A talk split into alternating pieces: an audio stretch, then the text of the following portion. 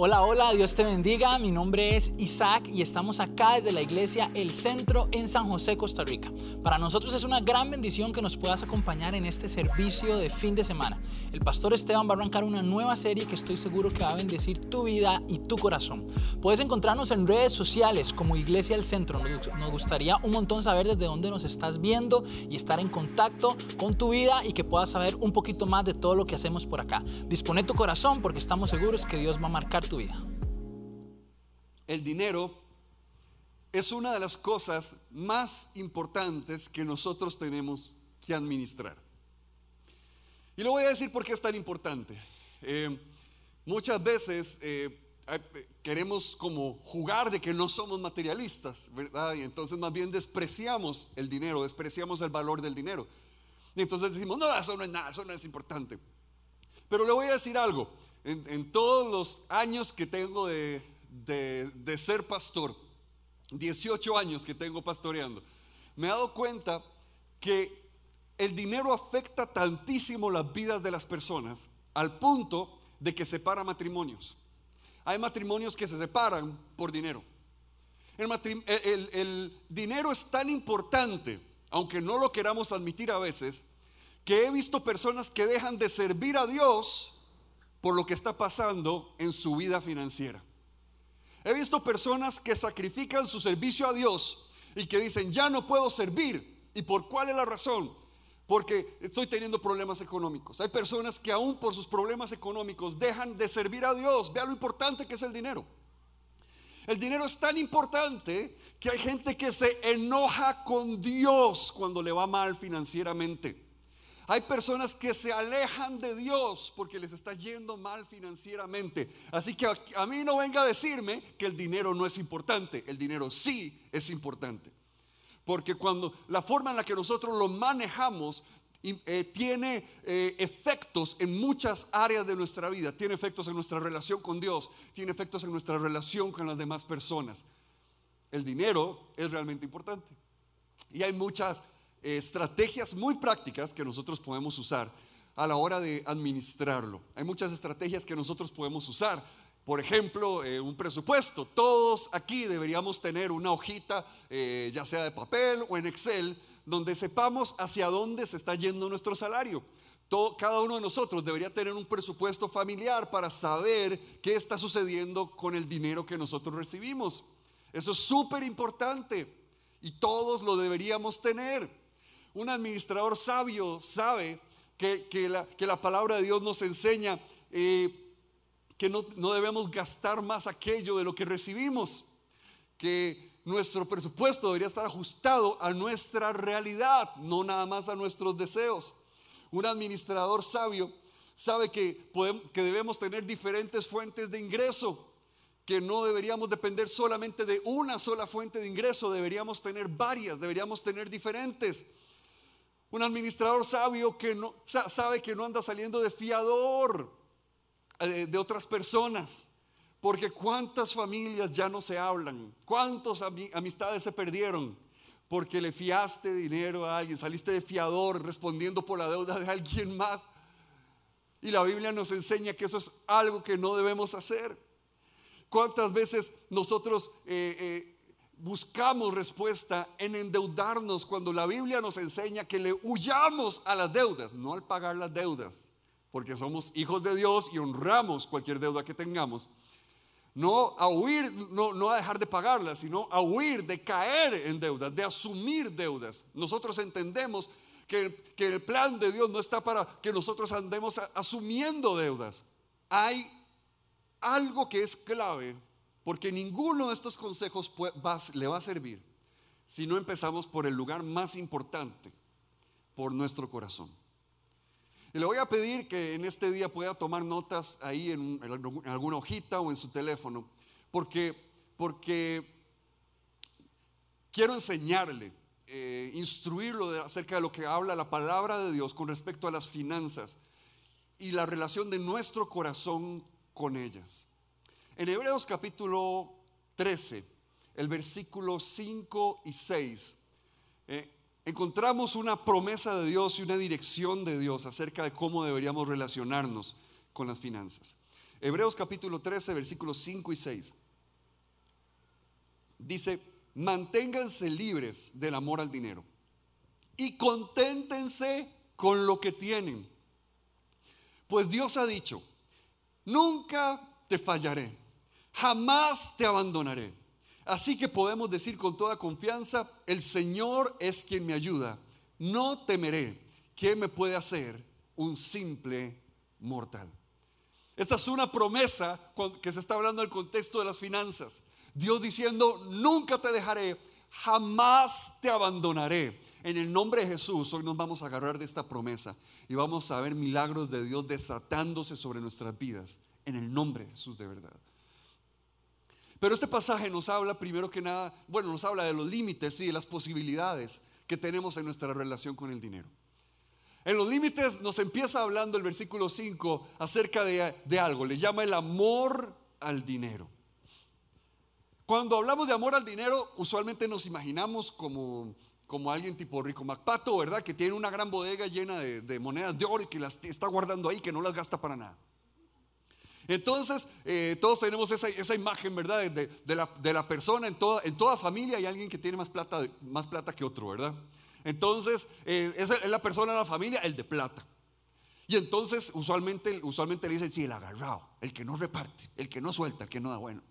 No sé por qué no sentirá la libertad de repartir o de dar, ¿verdad? No sé cómo administrará el resto de la familia sus finanzas o sus dineros. No me voy a meter ahí. Pero usualmente decimos el amor al dinero y lo relacionamos con el que tiene dinero. Y por supuesto, guardar por guardar, sin nunca usar, sin nunca disfrutar, por supuesto que puede reflejar amor al dinero. Pero ¿sabe qué también es amor al dinero? Es cuando usted gasta lo que no tiene. Eso también es amor al dinero. Porque el, dinero estamos hablando no de billetes y monedas, estamos hablando de las cosas materiales, de lo que se hace o de, lo que logra el dinero. Hay personas que aman el dinero y ni siquiera lo tienen. Usted no necesita tener dinero para amar al dinero. Hay personas que andan gastando lo que no tienen, se roban a sí mismos, roban de su futuro se asaltan a sí mismos, agarran dinero que no tienen, agarran dinero de su futuro y se lo arrebatan ellos mismos. Y vivimos en una cultura que nos enseña a amar al dinero, a idolatrar al dinero, a buscar esa, comodidad y ese bienestar y todo eso que puede venir a, través del dinero y las cosas materiales. ¿Sabe cuál es otra forma de amar al dinero? Cuando hay alguien que no logra ver a otra persona que le va bien. No sé si usted ha conocido a alguien así. Pero hay gente que cuando otra persona, no sé, compra un carro, anda estrenando tenis o le dieron un ascenso en el trabajo, inmediatamente empiezan a chismear. Inmediatamente empiezan a hablar de la persona. ¿Sabe por qué? Bueno, puede haber otras razones, pero una de las razones puede ser porque aman el dinero. Y porque como ven que otros lo tienen y ellos no, ese amor por el dinero los vuelve gente chismosa. Los vuelve gente que se pone a hablar de otros. Los, vuelve gente que no puede vivir en paz y ver a otras personas que les va bien. El problema del amor al dinero es que no hay que tenerlo para amarlo. No hay que tenerlo para amarlo. Y ahí es cuando tenemos que revisar muy bien nuestros corazones. Porque el amor al dinero nos hace romper los dos grandes mandamientos. ¿Cuáles son los dos grandes mandamientos? Amar a Dios sobre todas las cosas y amar a nuestro prójimo como a nosotros mismos. Dice Jesús que ese es el resumen de toda la ley, de todos los mandamientos que hay en la Biblia. Amar a Dios sobre todas las cosas y amar a nuestro prójimo como a nosotros mismos. de hecho, en los, grandes mandamientos, en, Éxodo capítulo 20, los 10 mandamientos, nos encontramos que los 10 mandamientos empiezan con amar a Dios y terminan con amar al prójimo. Empiezan diciendo que no tendremos ídolos, que no tendremos otros dioses, que solamente tendremos un solo Dios, que no nos haremos ídolos de nada ni nadie más en la vida. Nos empiezan diciendo los, diez mandamientos. Y terminan diciendo, y no codiciarás, no codiciarás lo que tenga tu hermano, no le vas a codiciar la esposa, no le vas a codiciar el carro, no le vas a codiciar la ropa, no le vas a codiciar nada de lo que tenga tu hermano. Amar a Dios y amar al prójimo. El amor al dinero nos hace romper ambas cosas. Porque Jesús enseñó en Mateo capítulo 6, 24 que no se puede servir a Dios y a las riquezas. Jesús dijo, ninguno puede tener dos señores, no pueden servir a Dios y servir a, y servir a las riquezas. No pueden decir que aman a Dios si están amando a las riquezas. Y la palabra que Jesús usa para hablar de riquezas es la palabra mamón. Era un Dios, el Dios de las riquezas. Entonces, el amar al dinero nos hace convertirlo en un Dios. El amar al dinero nos hace quitar a Dios del centro de nuestro corazón, del trono de nuestras vidas, y en lugar de Dios está el dinero. En lugar de Dios ponemos, le levantamos ese trono, le levantamos ese altar a las cosas materiales y a lo que vienen con ellas. La, la, Biblia nos está enseñando entonces que los discípulos de Jesús, que somos nosotros que estamos aquí presentes, los discípulos de Jesús nosotros no, no amamos al dinero, nosotros amamos a Dios. Un discípulo de Jesús sabe que su amor y su corazón no está puesto en la billetera, está puesto en su Dios. Su amor está puesto en Jesús. Esa es a la persona que nosotros amamos. Pero no solo el primer gran mandamiento de amar a Dios sobre todas las cosas. Nos lleva a romper el segundo gran mandamiento y dejamos de amar a nuestro prójimo como nosotros mismos. Aquí en Hebreos 13, le, voy a, pasar un volado ahí para los Bible geeks, ¿verdad? Para los que les gusta ser muy estudiosos de la Biblia. En la, Biblia hay una palabra que se usa para amor, que es la palabra filos. Y esta palabra eh, se usa tres veces en este pasaje de Hebreos capítulo 13 se, les dice a, la gente a la que se le está escribiendo, a las iglesias a las que se les está escribiendo, en el versículo 1, tengan Filadelfia, o sea, amor por los hermanos, tengan amor por los hermanos. En el versículo 2 se, se les dice, tengan filoxenia, o sea, tengan amor por los extraños. Y en el versículo 5 que estamos leyendo les dice, y no tengan filarguiros, que es amor por el dinero. ¿Cómo es un discípulo de Jesús? Entonces, un discípulo de Jesús entiende que ama a sus hermanos, ama a los extraños y no ama el dinero. Los discípulos de Jesús amamos a las personas, no a las cosas. Los discípulos de Jesús amamos personas, no cosas. Amamos personas, no cosas. Y cuando dejamos de amar a las personas y empezamos a amar las cosas, estamos convirtiendo el dinero en un ídolo. Estamos manejando mal aquello que Dios ha provisto para bien. Y ese es el gran problema. Hay personas que su relación con el dinero solo les trae maldiciones.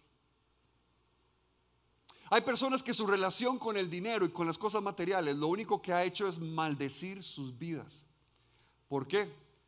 Porque cuando el dinero es un Dios, ese Dios falso lo único que puede hacer es maldecirte. Ese Dios falso lo único que puede hacer es maldecir tu vida. Y por eso es que separa familias. Por eso rompe matrimonios.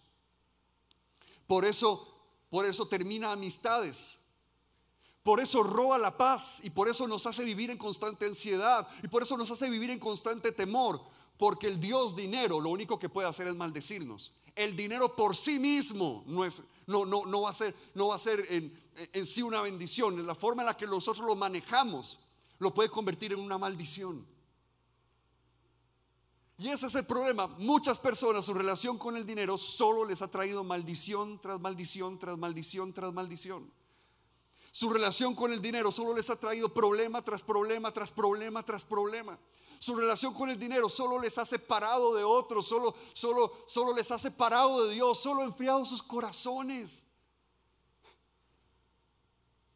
Y por eso se nos advierte aquí en la Biblia, en Hebreos 13, y, nos dice, no tengan amor por el dinero, más bien tengan esto, o sea, lo contrario.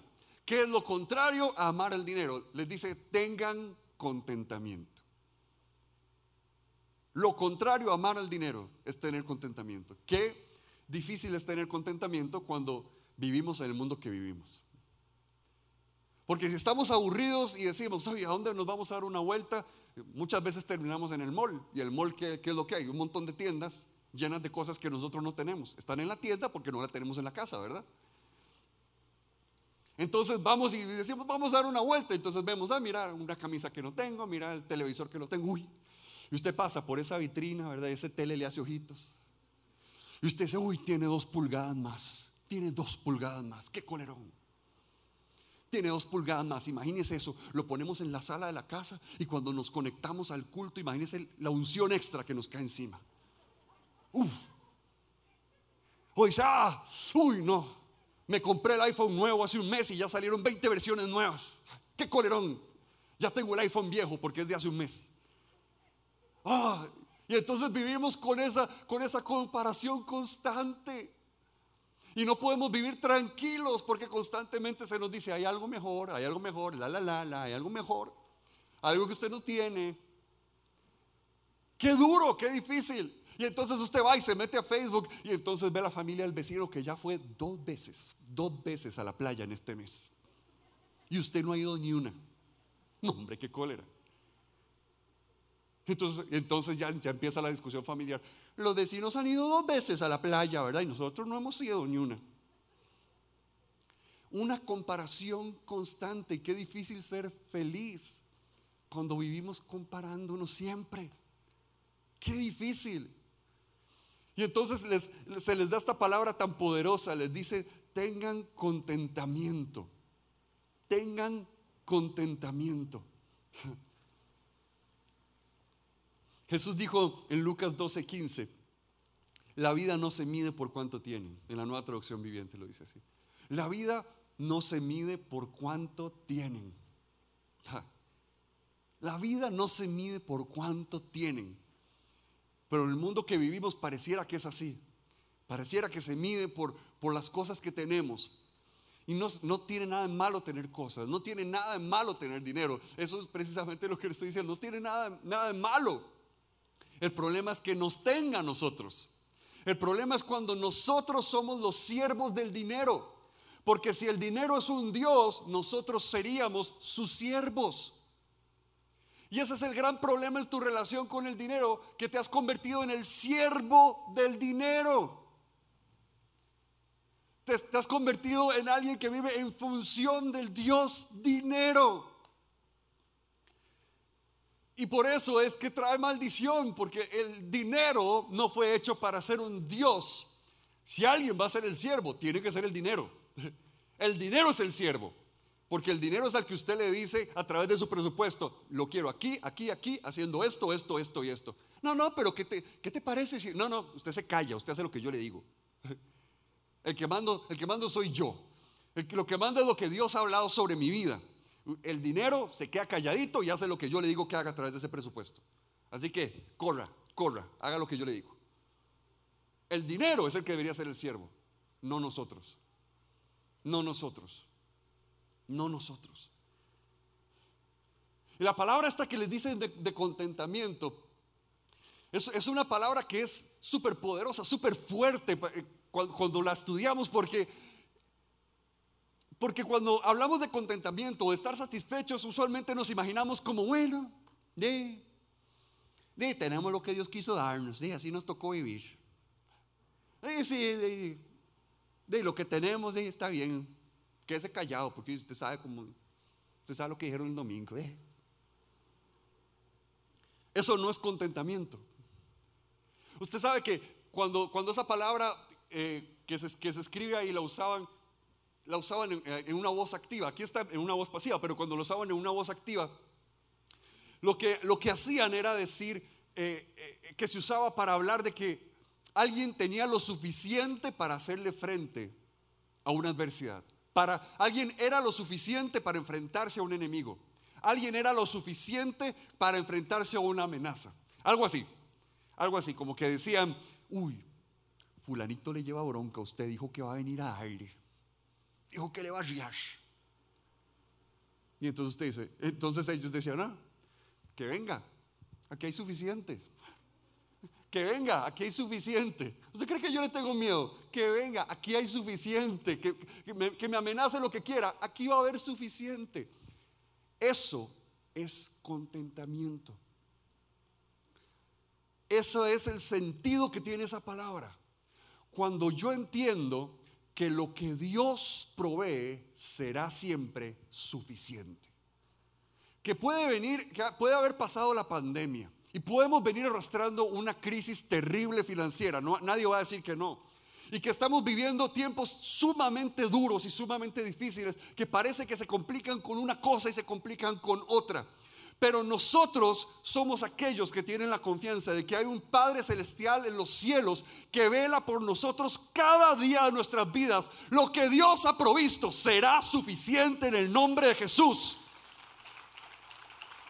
Lo que Dios ha dado será suficiente. Pero ¿cómo voy a alcanzar ese sueño que Dios me dio? ¿Cómo voy a, vivir este propósito que Dios puso en mi vida? Lo que Dios provea será suficiente. Lo que Dios dé será suficiente. Lo que el Señor ponga en tu camino será suficiente para cumplir sus planes sobre tu vida. No importa lo mucho que lo difícil que se vea el mundo, no importa los problemas que vengamos arrastrando, lo que Dios provee será suficiente. Nunca te dejaré, jamás te abandonaré, decía esa promesa.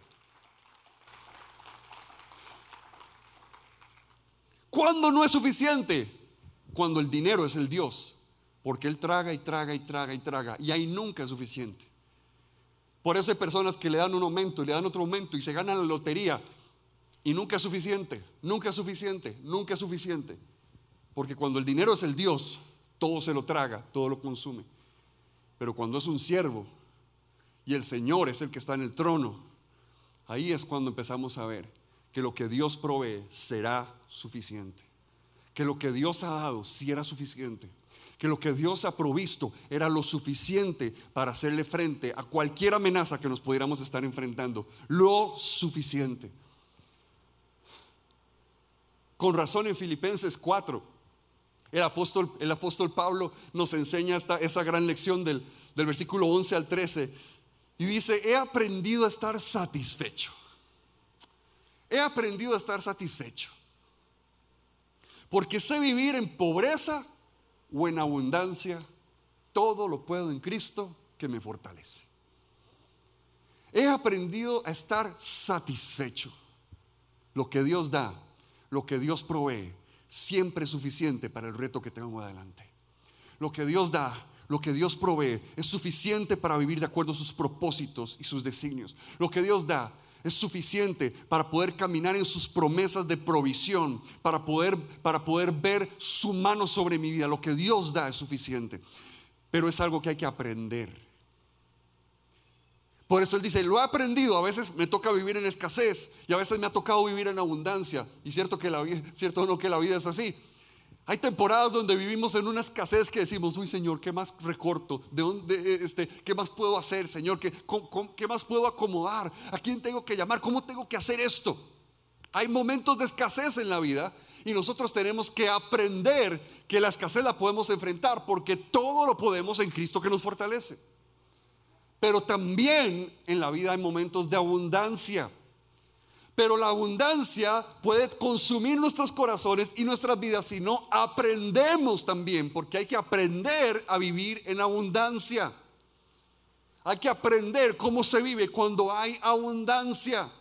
Y por eso todo lo podemos en Cristo que nos fortalece, aún en los momentos de abundancia que podrían robarse nuestro corazón o que podríamos nosotros caer en la trampa de hacer más allá de lo que podemos realmente hacer, porque estamos viendo esta abundancia a nuestro alrededor. Aprendemos cómo vivir en ella, porque todo lo podemos en Cristo que nos fortalece.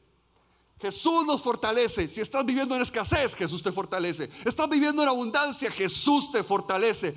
Todo lo puedes en Cristo que te fortalece. Y ahí es cuando el dinero ya no es una maldición, es una bendición. Ahí es cuando el dinero se convierte en una bendición, porque es un siervo que hace lo que se le ordena, porque es un siervo que hace lo que tiene que hacer, porque es un siervo que conoce cuál es su lugar porque es un siervo que cumple el propósito para el cual está. Simplemente usted hace esto, esto y esto. Y ahí es cuando el dinero nos empieza a bendecir. Estoy seguro que Dios quiere darte dinero. Estoy seguro que Dios quiere bendecirte materialmente pero el Señor quiere que sea una bendición, no una maldición. El Señor quiere que sea una bendición, nunca una maldición. Y cuando le ponemos los límites, es que empezamos a ver las posibilidades. Cuando le ponemos los límites correctos, se abre este mundo impresionante de las posibilidades de Dios. En Hebreos 10:34 se nos cuenta que a las personas a las que le están escribiendo estas palabras son personas a las que les habían confiscado, a las que les habían arrebatado injustamente propiedades. Son personas que sabían lo que era perder injustamente son personas que habían experimentado personalmente el que alguien les arrebatara lo que no tenían derecho a arrebatarles.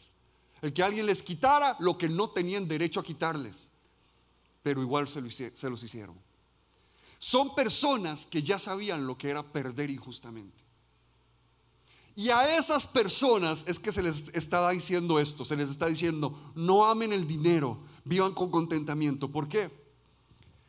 Porque cuando pasamos por tiempos difíciles, duros, tiempos como el 2020, cuando pasamos por momentos como esos, pueden crear una ansiedad en nuestros corazones y decir, no, no, no, no, necesito ver qué agarro, necesito ver cómo, cómo contengo, necesito ver cómo guardo. Eso puede cambiar nuestro corazón, eso puede cambiar, eh, venir a impactar nuestra vida, llenarnos de miedo y ansiedad y de temores. ¿Por qué? Porque lo que vivimos fue tan duro, tan difícil, tan fuera de lo normal, que entonces decimos, ¿quién sabe qué vendrá mañana? Pero a ellos es a los que les está diciendo, recuerden lo que Dios ha dicho. Nunca te dejaré, jamás te abandonaré. Pero hay pandemia, pero nunca te dejaré, jamás te abandonaré. Pero hay crisis financiera, pero nunca te dejaré, jamás te abandonaré. Pero el 2021 viene complicado, pero nunca te dejaré, jamás te abandonaré.